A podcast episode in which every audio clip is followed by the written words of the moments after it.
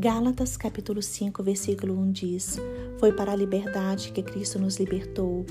Portanto, permaneçam firmes e não se deixem submeter novamente a um jugo de escravidão.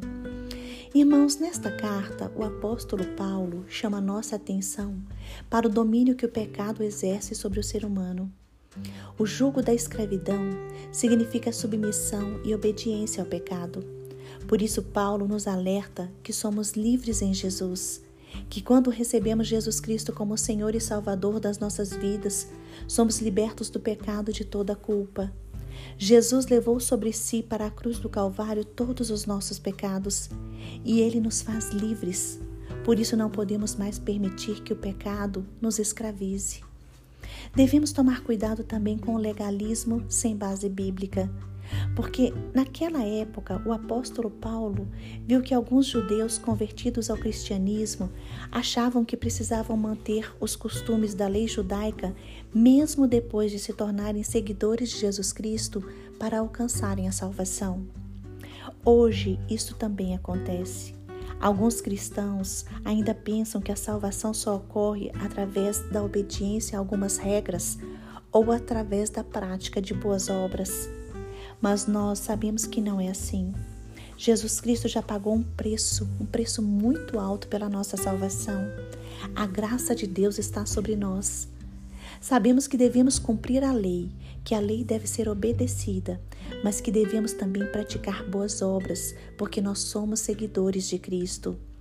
Nós não alcançamos a salvação de outra forma a não ser aceitando Jesus Cristo como Senhor e Salvador das nossas vidas mas nós precisamos cumprir a lei e precisamos praticar boas obras para com os nossos irmãos.